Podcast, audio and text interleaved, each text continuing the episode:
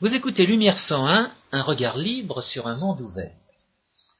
Aujourd'hui, François Guillaume et moi-même, Georges Lannes, vous proposons un entretien à propos d'un économiste tout à fait ignoré en France.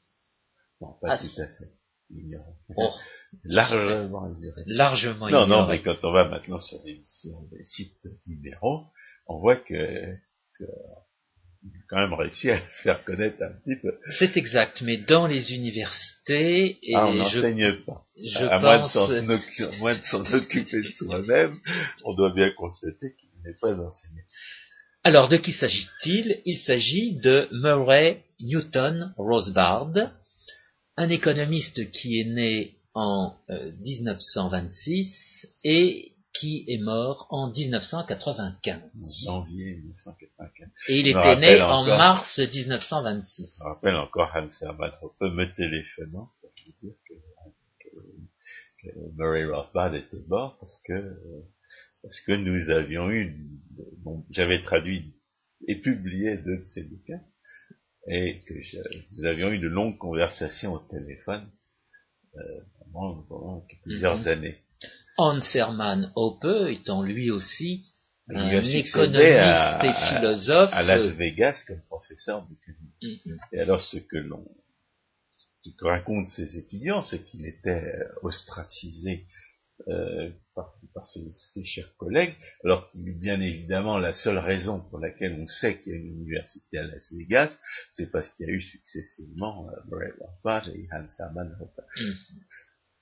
Alors, je, pourquoi donc cette émission? Parce que c'est un grand économiste qui mérite d'être connu en France davantage, et en Ouais, particulier par le prix Nobel. et en si, si on le donne à des, à des, à des- démons cliniques comme euh, Paul Krugman, pourquoi elle le donne, ou à des demi-fous comme Maurice Allais, pourquoi le donnerait-on pas à Rothbard qui, lui, a découvert effectivement quelque chose? Mais quel est l'économiste qui a écrit un article dont le titre était Pourquoi Murray Rothbard n'aura jamais le prix Nobel Je crois que c'était Gary North. J'ai traduit ce Mhm. texte, je l'ai inclus dans Économiste et charlatan. Il y a deux livres qui sont, qui sont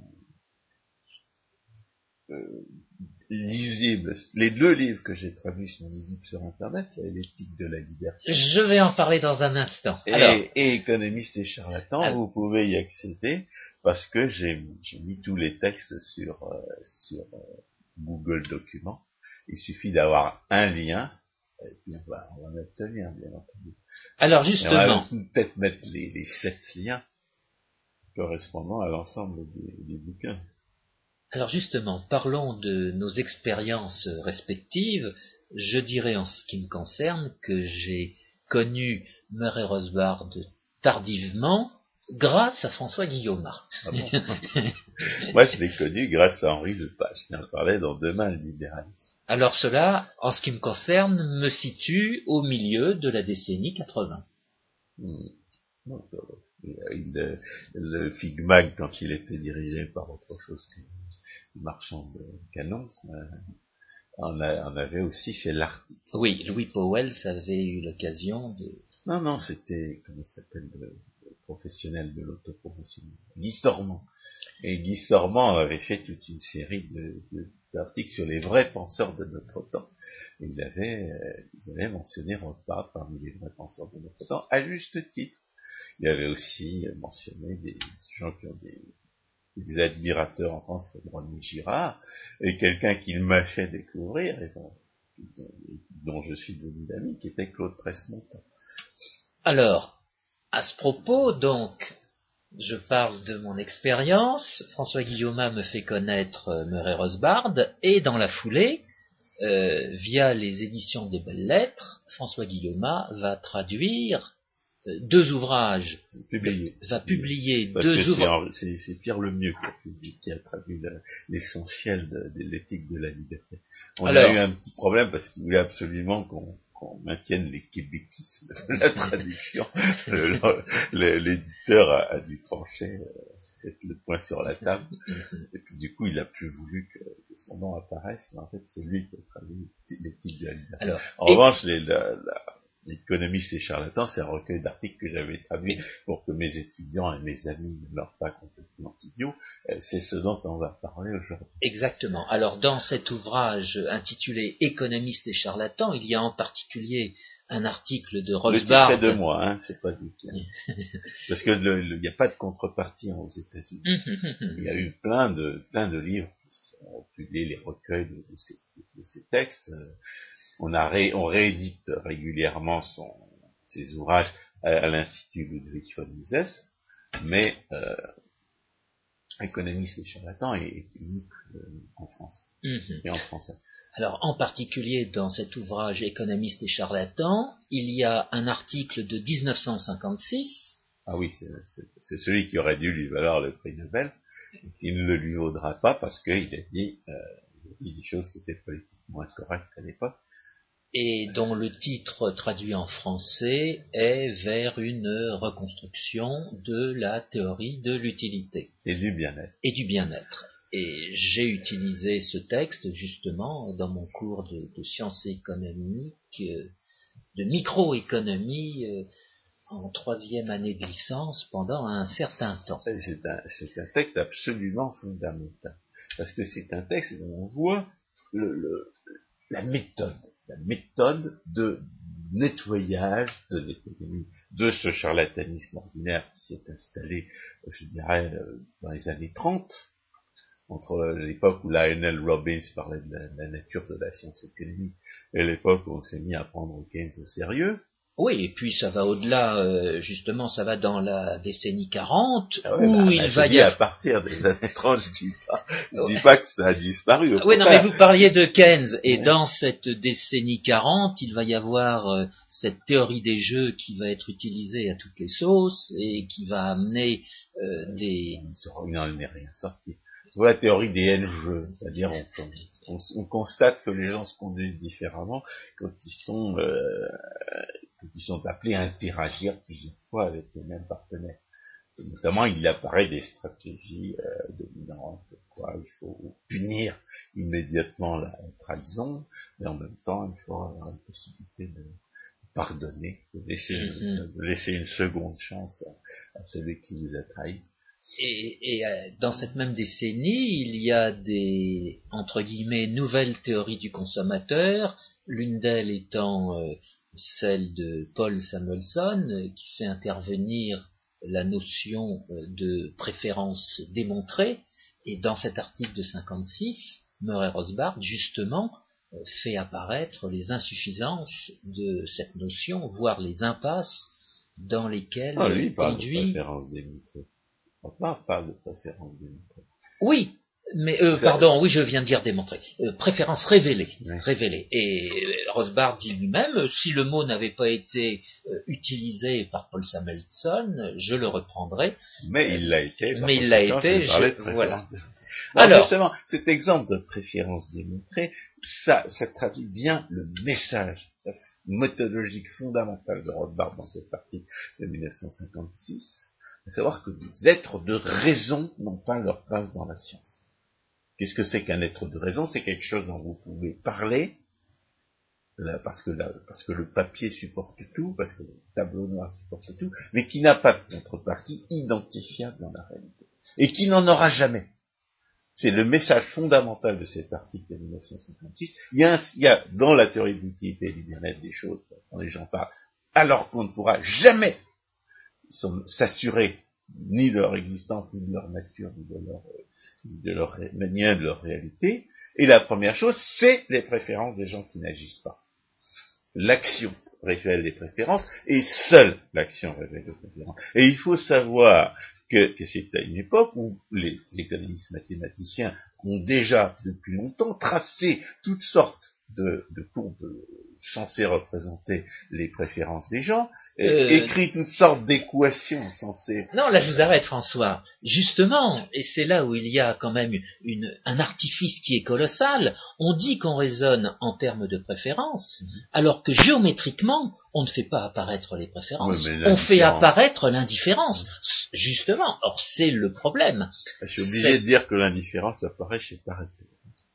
C'est exact, mais Donc, euh, Avec- petite pierre dans le jardin de Pareto. Mais Rothbard a aussi euh, un peu dévolu Pareto euh, comme méthodologiste. À la Ah fin du 19e siècle, on a toutes sortes de gens qui se mettent à, à parler le langage du positivisme de, d'Auguste Comte, qui dénoncent les, les- les- les économistes qui font de l'éthique et de la métaphysique, c'est-à-dire les économistes qui font de la, qui, qui raisonnent comme il faut raisonner, c'est-à-dire à partir de, la nature des choses.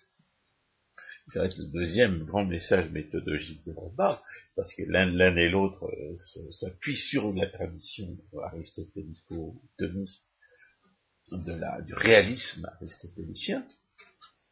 Mais le premier message, c'est que les êtres de raison n'ont pas leur place dans la, la science, et parmi les êtres de raison qui n'ont pas leur place dans la science, il y a les courbes d'indifférence, il y a les fonctions d'utilité, il y a toutes ces gloses sur l'inconnaissable des préférences des gens qui n'agissent pas. Le point de départ de la science économique, c'est les jugements de valeur tels que l'action les, les, les- démontre, les révèle, pour reprendre l'expression de Paul Nelson, les démontre, pour reprendre l'expression de, de, et par conséquent, il s'ensuit que toutes les gloses sur les préférences des gens qui n'agissent pas n'ont aucune place dans la science.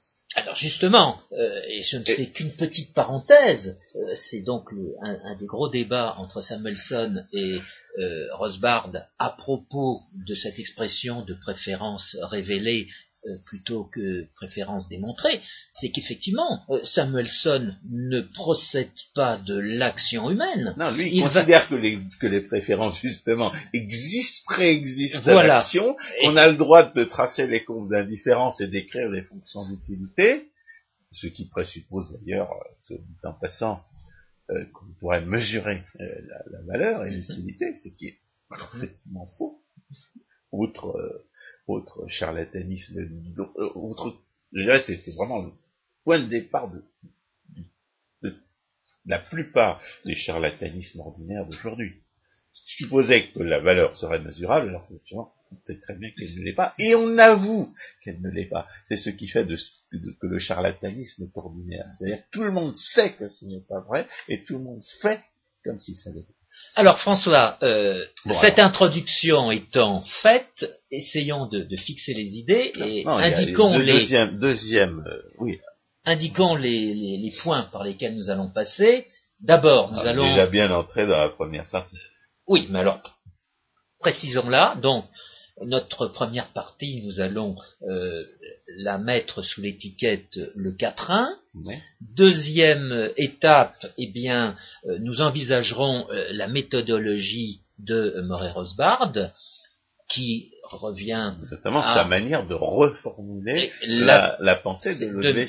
Voilà. Et notre troisième étape sera euh, un travail qu'on peut dire euh, tardif euh, sur lequel, comment dire, a passé son temps Rosbard, qui est euh, l'histoire de la pensée. Mhm. Alors, continuons il dans... avait accumulé pas mal de. Exactement. Le- Les, les étudiants qui ont assisté à ces cours, euh, ils, ils- ils racontent, c'est exactement comme pour très longtemps. Il y avait des gens qui assistaient à ces cours alors qu'ils n'étaient pas inscrits et alors qu'ils attendaient, ils n'en attendaient aucune, aucun, aucune unité de valeur. Alors, dès lors que j'assistais au cours de cours très longtemps, 89, 90, il y avait des, des mémères qui tricotaient et ils n'étaient pas, ils étaient pas plus inscrits que moi à ces cours. Et, et c'est vraiment le- le- la caractéristique du professeur qui a, qui a autre chose à dire que, le, le- la- les banalités ordinaires, qu'on n'est pas obligé de le dire et qu'on vient quand même, et qu'on vient à chaque fois. Alors, Donc, donc on était dans les, on était dans les êtres de raison qui n'ont pas leur place dans la science, c'est-à-dire dans des énoncés, euh, dans énoncés qu'on peut, on dire avec la bouche et écrire avec la main, mais qui n'ont pas de contrepartie identifiable dans la réalité. Alors la parce première, qu'on fait abstraction de l'action humaine. Bah, je sais pas si on peut commencer à fréquent. Ce que ça veut dire, c'est qu'on peut, peut pas s'assurer ni de leur existence, ni de leurs caractéristiques. On n'en saura jamais rien. C'est une glose sur l'inconnaissable que de raisonner sur les préférences des gens qui n'agissent pas, et cette glose sur l'inconnaissable, c'est le fondement de, de la théorie des prétendues externalités, comme prétexte à l'intervention de l'État. Mmh. Et c'est pour ça qu'on va, mettre cette, cette, première partie sous la, euh, sous la dénomination du quatrain. Qu'est-ce que c'est que le quatrain?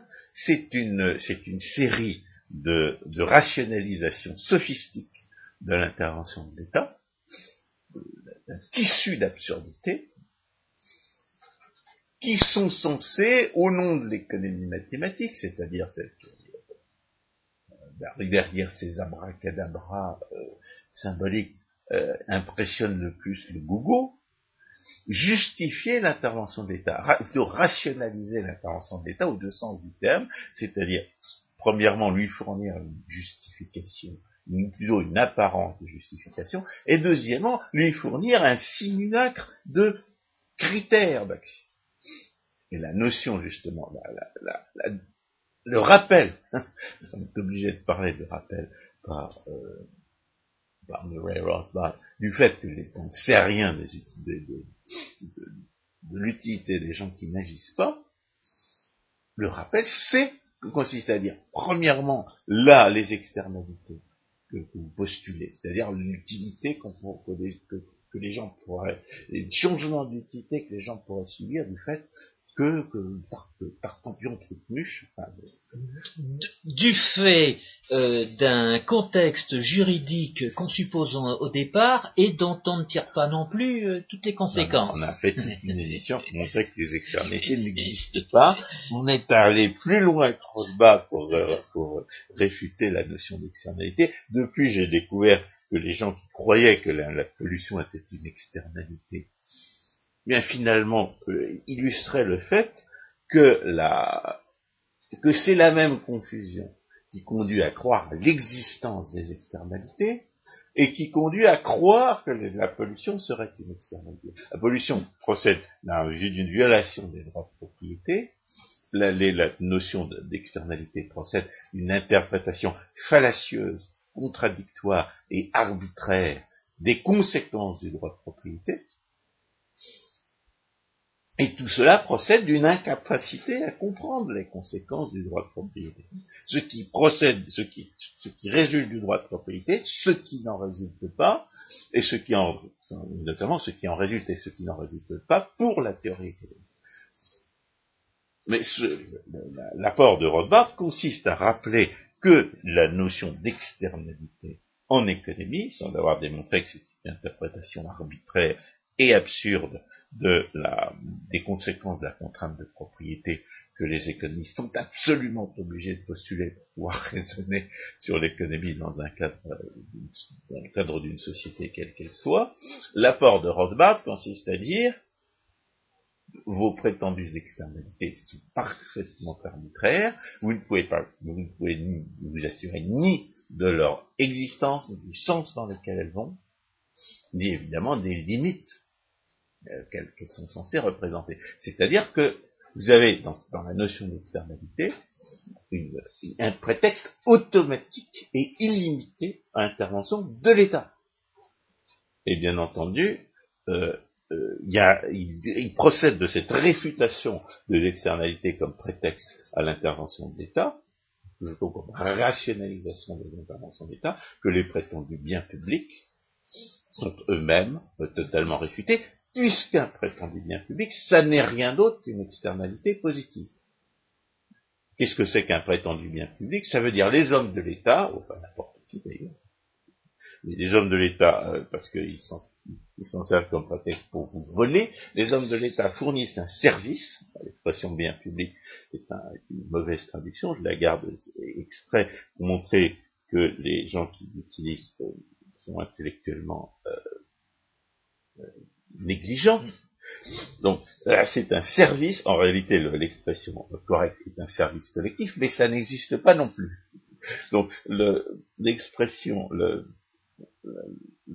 prétendu bien public, c'est c'est un service que les gens sont censés vous rendre, alors que vous ne leur avez rien demandé et que vous n'êtes pas engagé à, payer quoi que ce soit en échange. C'est quelque chose qui est censé accroître votre satisfaction, mais en dehors de tout contexte juridique, justement. En dehors de tout contexte où les droits de propriété euh, que la théorie académique est obligée de postuler, de postuler au départ aient été et fait l'objet d'un échange volontaire de part et d'autre. Eh bien, l'affirmation la, la, de l'existence de ce prétendu bien public est parfaitement arbitraire. Et, par contre, et de toute façon, c'est une externalité positive. C'est censé accroître votre utilité, alors que vous n'agissez pas, par définition. Donc, il y, a, il y a équivalence entre les biens publics et les externalités. Euh, lorsque Pascal Drey a soutenu sa thèse sur l'illusion fiscale euh, le 2 février dernier, euh, j'ai vu que Pascal Salin comprenait pas cette expression, cette affirmation que, Pascal Drey avait introduite dans, sa présentation, comme quoi les, biens publics se, réduisent aux externalités. Euh, j'avoue que j'aurais bien aimé qu'il en dise plus, parce que en cherchant à démontrer que les biens publics se réduisent aux externalités, il m'avait semblé qu'il suffisait de le dire pour que ce soit évident, en tout cas pour quelqu'un comme Pascal Salin. Donc j'aurais bien aimé en savoir plus, mais le public ne pouvait pas prendre part à la discussion. Alors, il faut comprendre qu'on est à l'époque où justement ces, ces rationalisations se développent. C'est-à-dire qu'on est fin décennie 40, début décennie 50. 1956. Oui. Ah non, non, non, parce que justement, la, ah oui, la, théorie, la, théorie des, des, externalités des biens publics apparaît assez. C'est pour ça, avec ce qu'ils appellent la nouvelle théorie de la consommation. Et il a tordu le coup mm. aux biens aux externalités et aux prétendus biens publics. Alors, on a parlé d'un quatrain. Qu'est-ce qui reste dans le quatrain? À quoi est-ce qu'on tord le, le coup c'est le, prétendu monopole sur un marché libre. On a fait euh, une émission sur le prétendu monopole sur un marché libre. Rothbard va, euh, va tout simplement démontrer que, et justement, au nom de cette, de cette, de, cette préférence démontrée, au nom de l'impossibilité de savoir si la, quelle est l'utilité des gens qui n'agissent pas, que les gens qui acceptent de participer au marché libre eh bien, démontrent par ce fait même qu'ils sont satisfaits, et le fait qu'ils acceptent qu'ils puissent faire volontairement ce qu'ils veulent de ce qui est à eux est, une condition tout à fait suffisante pour affirmer que leur utilité est maximum. C'est-à-dire, c'est en affirmant que la participation au marché conduit à l'utilité maximum que Rothbard démolit l'affirmation euh, arbitraire et contradictoire, comme quoi le, euh, le prétendu monopole, euh, enfin, l'existence d'entreprises dominantes capables d'influencer les prix réduirait la satisfaction de la société en général. Il y a, il y a dans cette, il y a dans cette réfutation par Rothbard, c'est un petit peu postérieur, ça date de 1962, c'est dans le chapitre 10 de Man Economy States, ça a été traduit par, par Hervé de Congo sur son site, ça s'appelle euh, le monopole. Euh, le monopole. Ça c'est le chapitre de toute façon, on va mettre un indien.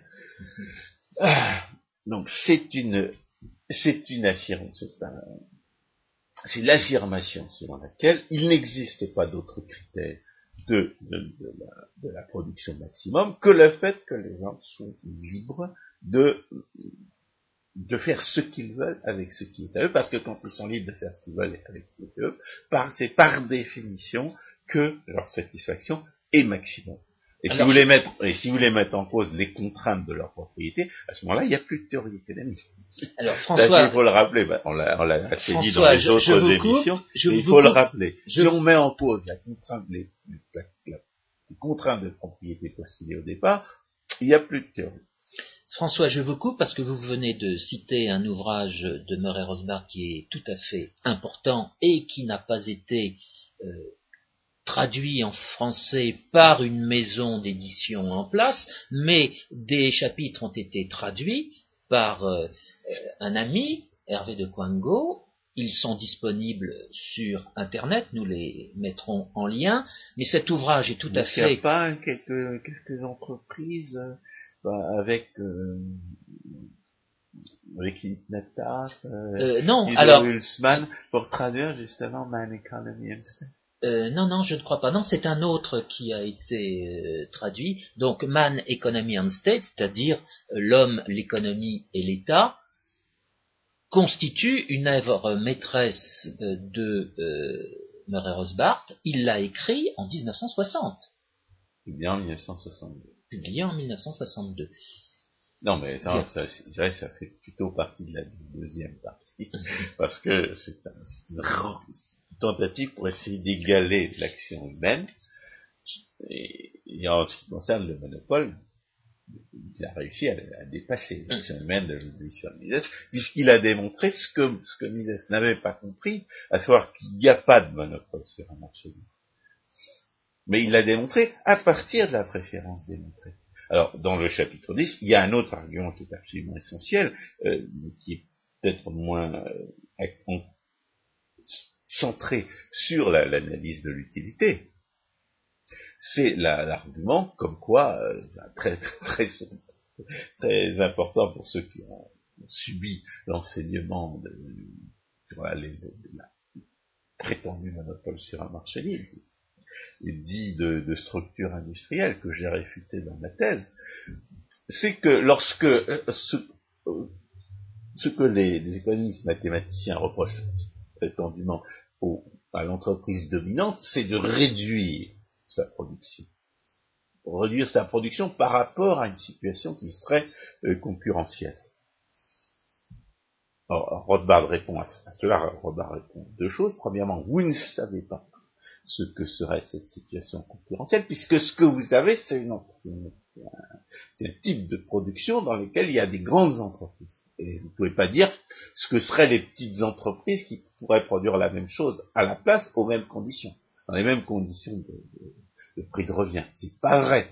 S'il y a des entreprises dominantes, c'est justement il y a des, investissements euh, indivisibles suffisamment importants mais ne parlons pas peut-être d'entreprises dominantes, parlons de grandes entreprises, parce que dans le oui, parce que justement, autre, il autre, euh, autre caractéristique typique de l'approche réaliste aristotélicienne de, de c'est euh, que voulez-vous dire par là?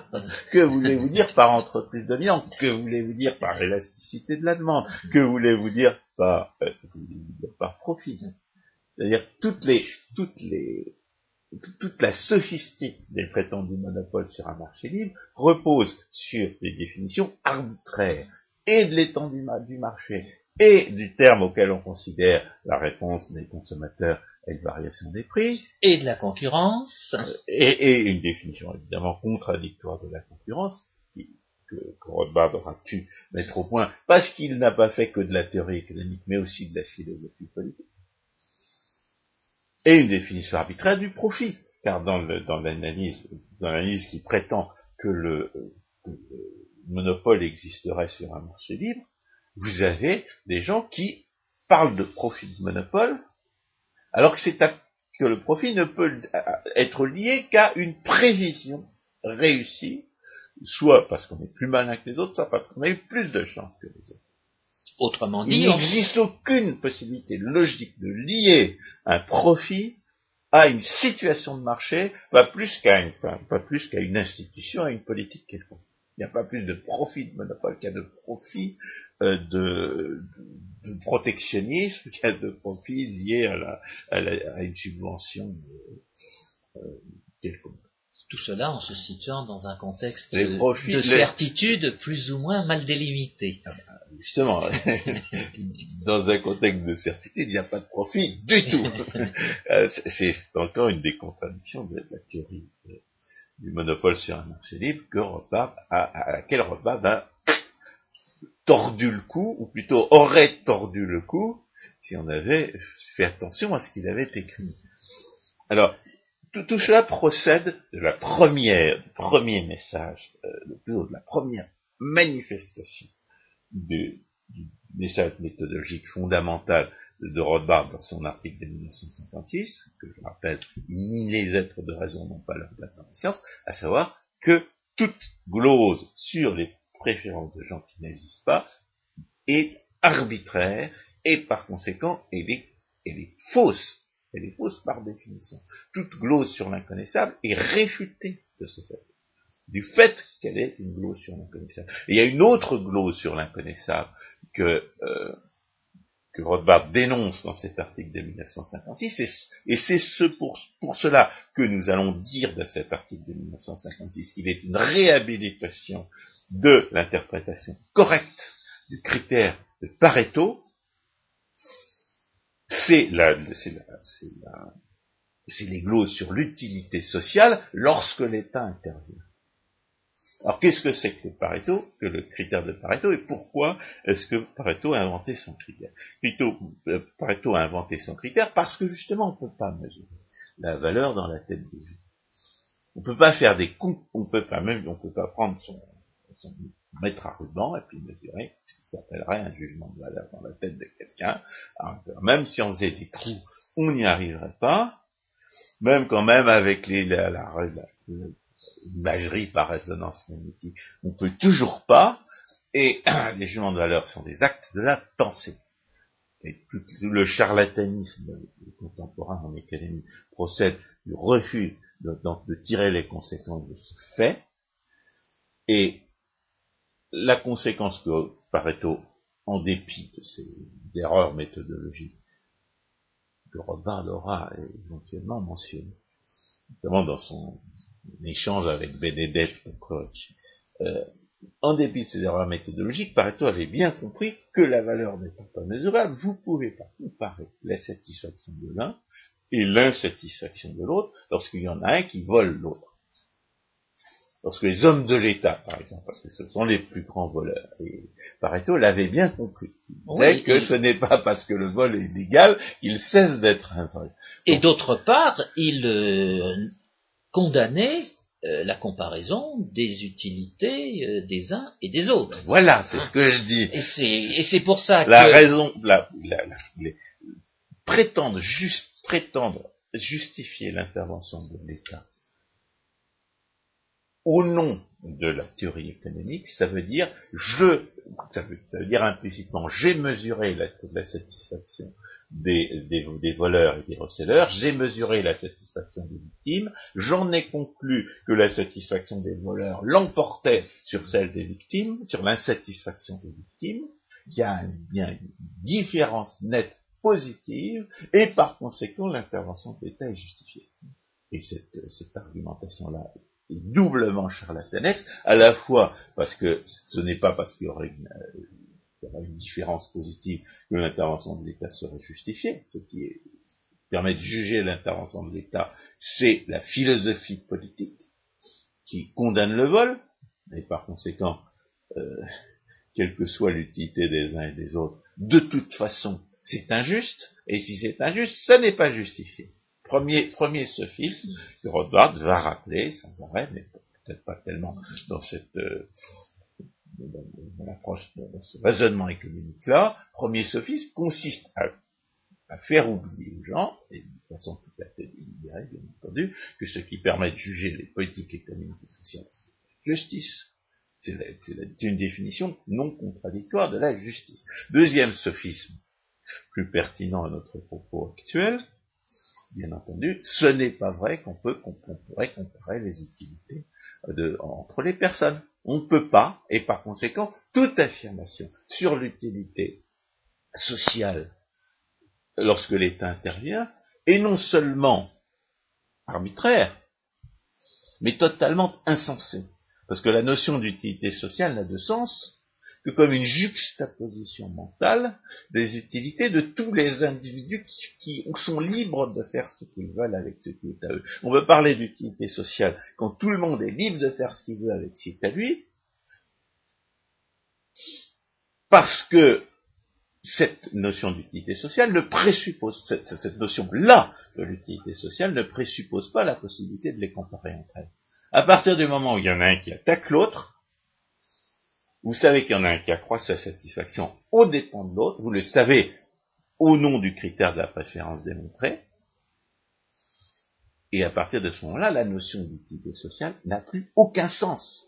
Et c'est le deuxième être de raison dont les hommes, les, charlatans ordinaires se gargarisent quand ils, nous parlent de l'intervention de l'État. C'est cette notion d'utilité sociale qui n'a absolument plus de sens lorsque l'État intervient. Alors, est-ce que nous sommes, est-ce que nous sommes complètement privés d'un moyen de, euh, de juger les effets économiques de l'intervention de l'État lorsque l'État intervient, puisque la notion d'utilité sociale n'a plus de sens? Non, évidemment, puisque nous avons la loi de Bitur-Camembert, mais ça c'est une autre histoire. Dont nous avons déjà donné de nombreux éléments. Voilà. Mais oui, mais il faut quand même revenir à Tchalok, parce que ça veut dire que Tchalok, en, en inventant la notion de pseudo-investissement, en 1976, au non 67, en 1967, établit une distinction entre les actes qui sont productifs et les actes qui ne le sont pas.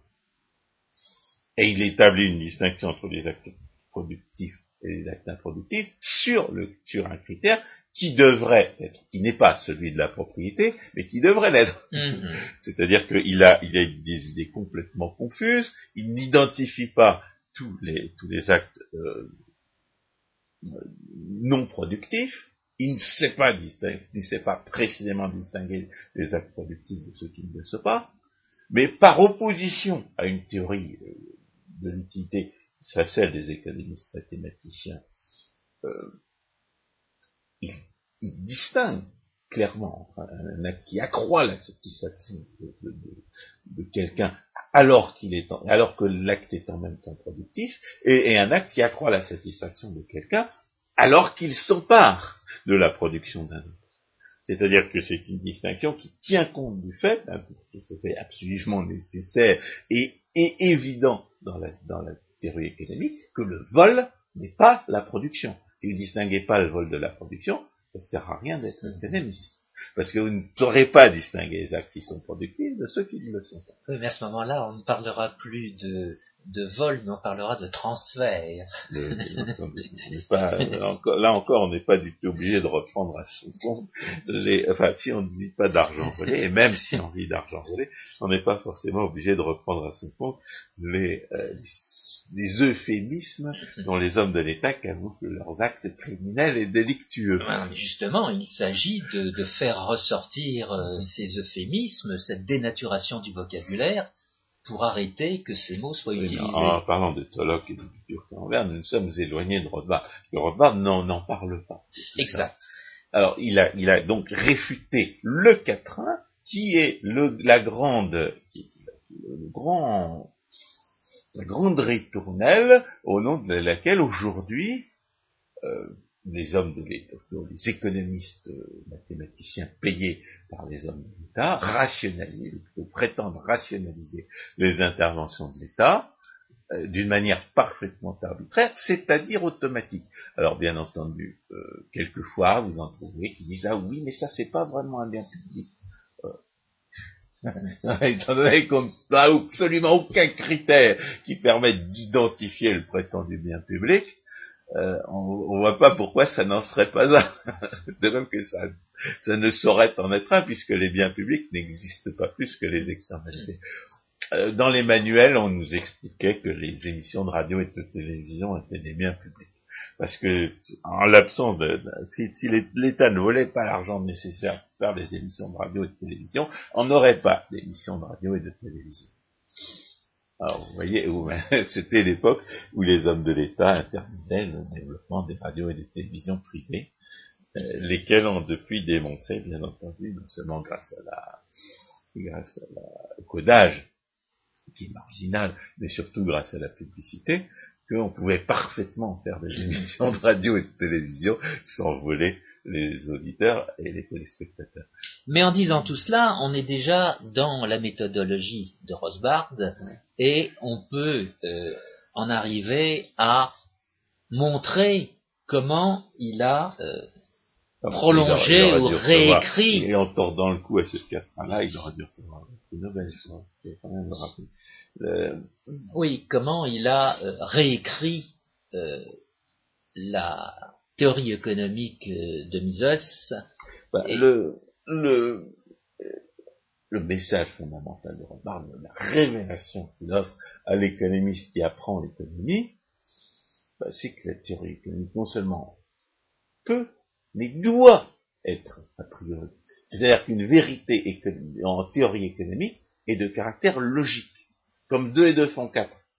La théorie économique est aussi vraie que 2 et 2 font 4, quelquefois d'ailleurs c'est une simple conséquence du fait que 2 et 2 font 4, comme la démonstration de l'absurdité du protectionnisme, mais ce qui, compte euh, quand on lit Rothbard pour la première fois, euh, et, surtout quand on a été, on a issu d'une formation scientifique, quand on a pris au sérieux Karl Popper, tout ça, on découvre quelqu'un qui vous dit froidement, carrément, la théorie économique est vraie a priori, ce n'est pas une science expérimentale, non seulement la théorie économique peut être, euh, peut être déduite de la nature des choses, mais c'est la seule manière de faire de la théorie économique. Donc c'est là ce que, ce que Rothbard permet d'apprendre, et peut-être avec un, langage qui est plus proche de, la génération des gens qui au sérieux l'empirisme et, le positivisme,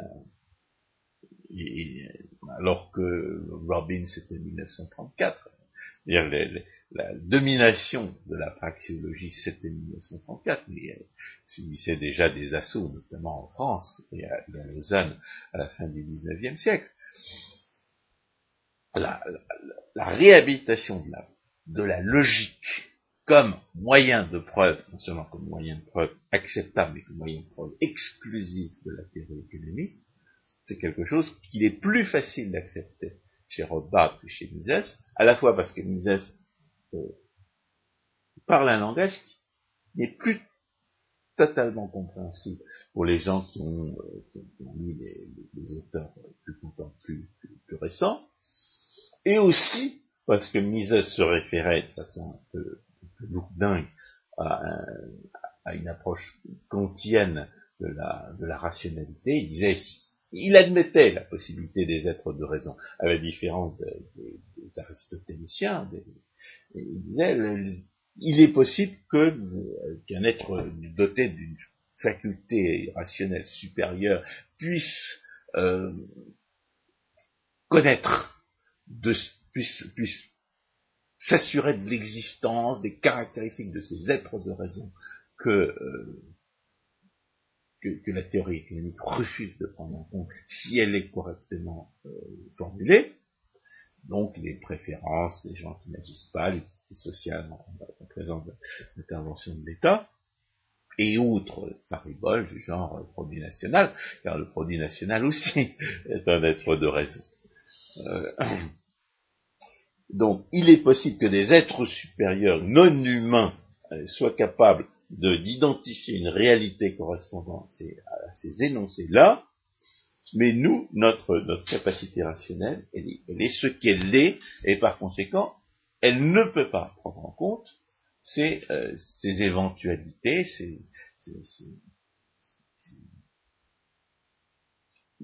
ce à quoi ces énoncés sont censés ou prétendent se, euh, se référer. L'argumentation de, de Mises consistait finalement à dire notre, notre, notre esprit, de manière typiquement kantienne, notre esprit est limité par sa, par sa structure, et euh, si nous n'acceptons pas euh, les êtres de raison, en d'autres termes, parce que l'être de raison, c'est de toute façon complètement scolastique. Si nous, n'acceptons pas les êtres de raison dans la théorie économique, c'est parce que nous ne savons pas les traiter. Là, Rothbard, lui, se réfère à la tradition aristotélico-thomiste du réalisme, consiste à dire les êtres de raison n'existent pas. Ce, que, ce dont nous ne pouvons pas imaginer que nous ne puissions jamais l'identifier dans la réalité, n'existe pas et par conséquent, ils ne sont pas vrais de la réalité. C'est un, un, message que les, les gens qui n'ont pas réussi à entrer dans ce type de raisonnement ne comprennent pas à propos de l'article de 1956 que nous avons, euh, que, nous avons évoqué. Ils ne comprennent pas qu'une éventualité dont on ne pourra jamais s'assurer est automatiquement euh, fausse de la réalité. Et de nous dire, ah oui, mais si l'État intervient, c'est vrai qu'on ne peut rien dire de l'utilité sociale, c'est vrai qu'on ne pourra jamais rien en savoir, mais ça ne veut pas dire que l'État, que l'intervention de l'État ne pourrait jamais l'accroître. Si vous, si vous essayez de vous représenter concrètement ce que ça veut dire, c'est-à-dire vous êtes, vous êtes à Paris, vous voulez aller à Bruxelles, d'un côté vous avez un panneau qui vous indique il y a un panneau bleu qui indique l'autoroute pour aller le plus vite possible et le plus certainement possible à Bruxelles. De l'autre, vous avez une, de l'autre, vous avez un chemin dont vous ne savez pas vous-même mais, mais, vous, mais vous savez de science certaine qu'à aucun moment vous ne pourrez savoir où se trouve Bruxelles, ni même au cas extraordinaire où vous y trouveriez. C'est ça l'éventualité que, euh, qu'évoquent ceux qui critiquent Rothbard pour avoir dit que l'intervention de l'État ne peut jamais accroître l'utilité sociale. Donc, euh, dans cette tradition euh, du réalisme aristotélicien, euh, Bruxelles n'existe que par l'autoroute, c'est-à-dire que vous ne pouvez aller à, vous ne pouvez aller à Bruxelles que par des, par des moyens qui vous permettent de savoir où Bruxelles se trouve et si vous êtes à Bruxelles quand vous êtes à Bruxelles. Voilà. Et le reste n'a aucune place légitime dans la science. Le reste, c'est du charlatanisme, et c'est du charlatanisme délibéré si on veut reprendre, euh, si on veut paraphraser les qualifications pénales du code de, euh, procédure soviétique. Donc, euh, première, donc, première caractéristique de, Rothbard, il reprend la vis-à-vis de Mises. Il reprend l'enseignement de Mises, il le met à sa sauce, et sa sauce est un fois plus convaincante, parce qu'elle se fonde sur une épistémologie qui est plus, euh, plus satisfaisante. On va la retrouver dans la, dans la, dans l'introduction à l'épistémologie objectiviste de Rand, qui va vous démontrer comment les choses, comment une, une, euh, comment on valide les concepts, comment les concepts se fondent sur l'observation des lois de la nature, ce qui fait qu'une démonstration purement logique est parfaitement valide de la, décrit parfaitement la réalité et à quelles conditions, et il, présente la, praxiologie de façon plus, de, de de façon plus euh, satisfaisante, parce que il, connaît le, langage de son époque, que le langage de son époque, il est capable de le réfuter. Alors que von Mises, disons, il le réfute d'une manière qui n'est pas d'inécompréhensible, pour, pour, moi en tout cas, qu'après avoir lu Rothbard. Moi, quand je relis von Mises après avoir, complètement assimilé Robin, je me dis que c'était un véritable génie que ce von Mises. Mais quand j'ai quand j'ai commencé à le lire, je je comprenais pas la portée de ce qu'il disait. Je comprenais pas l'importance, la portée et la véracité absolue de ce que disait von Mises. J'ai récemment traduit ce qu'il disait sur les, ce qu'il disait sur l'économie mathématique, sur des, sur des abracadabras mathématico-statistiques, dont on a parlé à plusieurs reprises, notamment avec euh, Jean-Gilles Malirakis. Tout cela, il l'écrivait dans les années 50, ça n'a pas pris une ride. Hmm. C'est toujours aussi vrai. Et le charlatanisme auquel il s'opposait est toujours aussi ordinaire.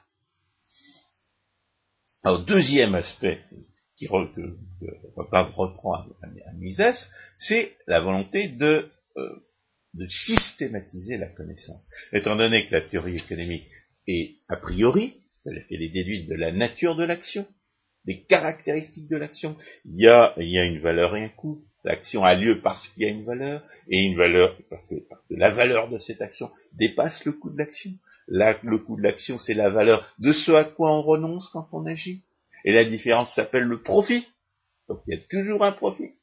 Étant donné le contexte d'incertitude dans lequel on est, il y a toujours un profit perçu. Il faut le répéter. la, perte est toujours a posteriori, le profit est a priori ou a posteriori. Il y, aura un, il y aura un profit ou une perte constatée, mais vous n'agissez que si vous percevez un profit.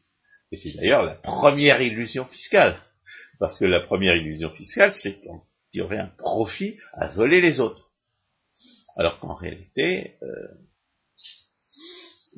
étant donné la concurrence pour le butin... Euh, Qu'en faire Bitur Camembert? Voilà. On a suffisamment démontré Bitur Camembert pour, euh, pour montrer que les profits sont des pseudo-profits. Alors que les pertes sont des vraies pertes. voilà. Euh, le Rothbard donc cherche à constituer une, théorie générale de l'économie. Et une théorie générale de l'économie qui, comme la théorie de von Mises, va inclure la monnaie. Le grand apport de, de, Mises à la théorie économique, comme on l'a dit euh, l'avant-dernière fois, c'est que la, c'est qu'il traite la monnaie comme un bien. Et qu'on parle de la monnaie et des autres biens. Rothbard va faire une théorie générale de l'économie, une théorie générale de l'économie de marché, et il va aussi faire une théorie, une, un amorce de théorie générale de l'intervention. Et ça va être, c'était prévu pour, paraître en même temps à, à l'intérieur de, son, grand, de grand œuvre de 1962, Man, Economy and State, mais le, pour des raisons éditoriales, parce que ça aurait fait un bouquin de, plus de 1000 pages, eh bien, cette théorie générale de l'interventionnisme est parue séparément sous la dénomination de Power and Market en 1970. Donc, mais les, éditions actuelles, ayant bien compris qu'on ne pouvait pas distinguer Power and Market de Man Economy State, publiaient tout, tout en même temps. Et dans cette théorie générale de l'interventionnisme, Rothbard ne dit pas tout ce qu'il y a à dire de l'interventionnisme. Mais il cherche à dire tout ce qu'il y a à dire, et notamment, on y trouve cette équivalence. Euh, on trouve le fait que, toute, politique économique et sociale est essentiellement, euh, essentiellement pour but de voler les uns profit des autres. Il ne dit pas de, manière très, euh, très très absolument définitive, si on peut dire, que ces, politiques échouent nécessaire, euh, ont vocation à échouer, à enrichir les uns au profit des autres, à cause des lois de l'incidence. Les lois de l'incidence, il ne met pas autant au centre de la, euh, de la, de la théorie de l'interventionnisme qu'il le faudrait. Et c'est d'ailleurs pour ça que j'ai eu l'occasion, en, en, énonçant ma propre ma propre ébauche d'une théorie générale d'interventionnisme il y a une vingtaine d'années, de, développer une théorie de l'illusion fiscale. Parce que qu'est-ce que c'est qu'une théorie de l'illusion fiscale? Au départ, c'est une théorie de toutes les toutes les, erreurs d'interprétation quant aux, effets de, la, politique économique et sociale. Et la première illusion fiscale, dont les économistes se rendent euh, coupables par omission, c'est celle qui consiste à croire que qu'une politique euh, économique et sociale qui n'a jamais pour but que de voler les uns au profit des autres, échoue à voler ce qu'elle, à appauvrir ce qu'elle voudrait appauvrir et à enrichir ce qu'elle voudrait enrichir. La première, le premier exemple d'illusion fiscale dont les économistes se rendent complices, c'est le fait justement de ne pas mettre les, lois de l'incidence fiscale au centre d'une théorie générale de l'interventionnisme. La première leçon du socialisme, c'est qu'il ne marche pas, comme disait le socialiste Giscard d'Estaing. Et il ne marche pas d'abord à cause de ces lois de l'incidence qu'on connaît depuis 150 ans. Donc la théorie générale de, de, Rothbard laisse à désirer.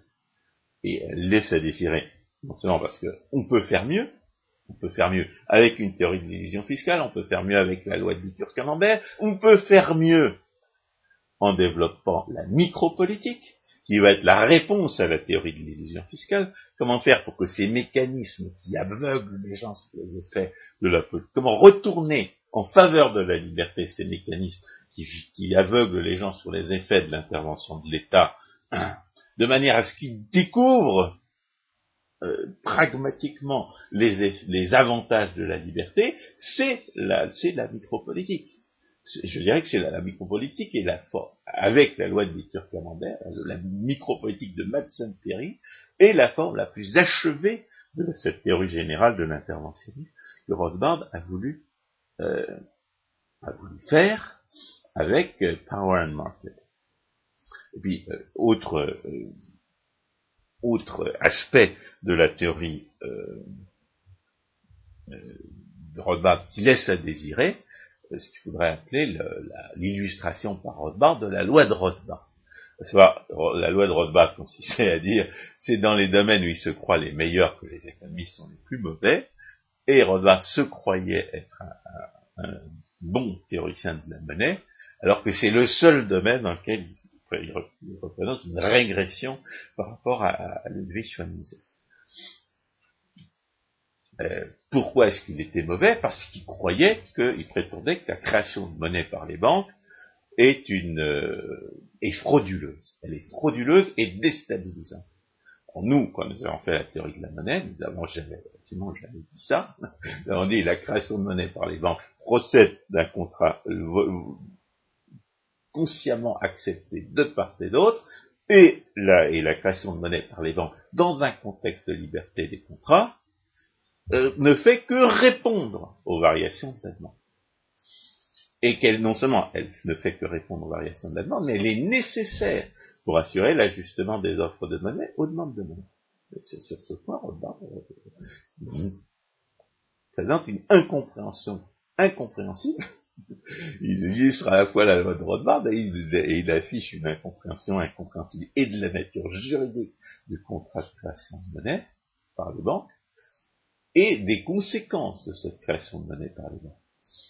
De ce point de vue-là, d'ailleurs, je suis pas sûr que Philippe Lataf, qui est pourtant un très bon économiste, ait aussi compris, parce que quand je fais remarquer que lorsque la banque crée de la monnaie, ce n'est pas en soi, euh, pas en soi un excès d'offre sur la demande, euh, peut-être parce que, en raison de la façon dont je l'ai dit, mais il s'est mis en colère.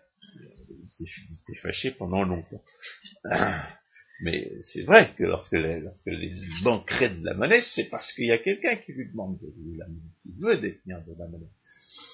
Et la question du mécanisme de, destruction de la monnaie en excès est traitée non seulement par, par George Selgin dans la théorie de la banque mais aussi par euh, Jean-Pierre Santi, qui a lui aussi écrit une thèse sur la banque Donc il a fait une thèse sur la banque sous la direction de, euh, de Jacques Garello. Et sur la concurrence des monnaies. Voilà.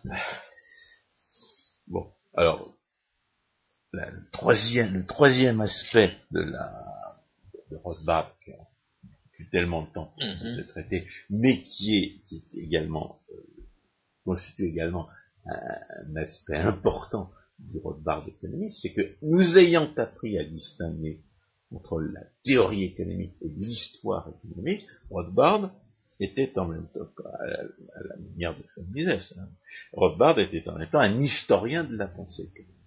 Et que, que, nous dit essentiellement Rothbard, bah, que c'est pas Adam Smith qui a inventé la théorie économique. La théorie économique étant par, par nature une branche de la philosophie, qui s'est progressivement et malencontreusement détachée de la philosophie, disons au XVIIIe siècle, elle existait bien avant.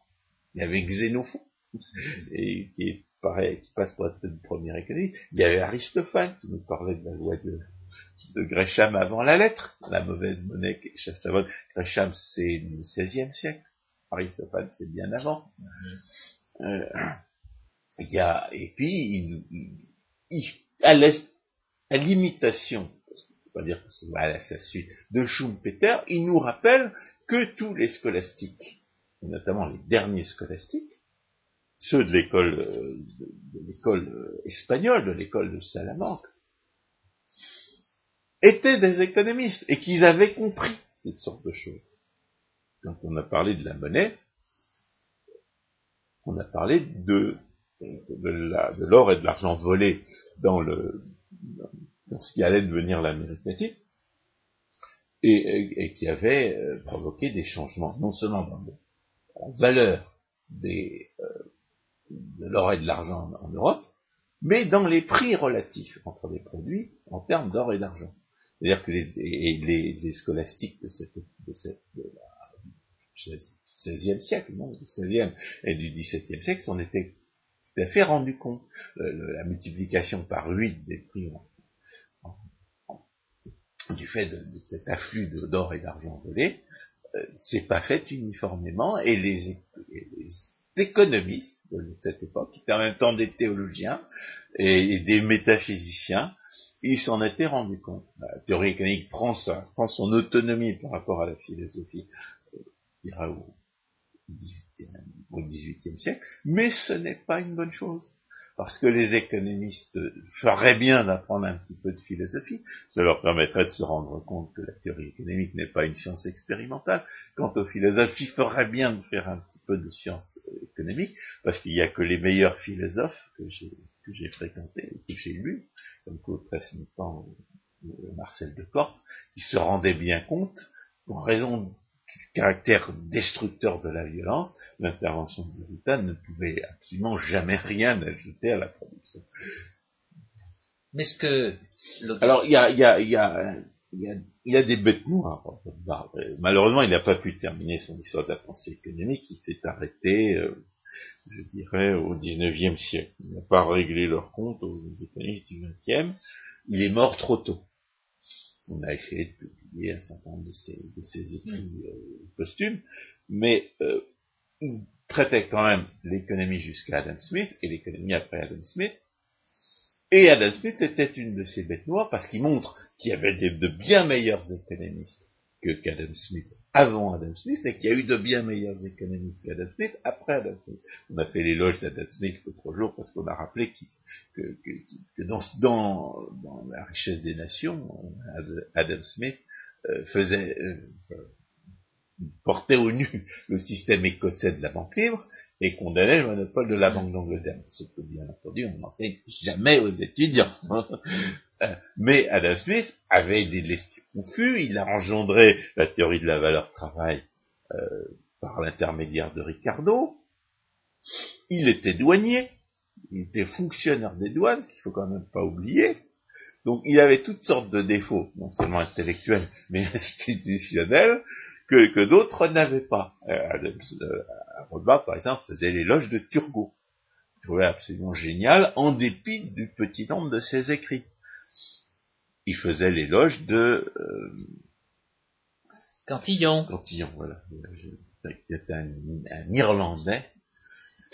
Qui a vécu en France Qui a vécu en France. Qui est mort d'ailleurs assassiné. Hum.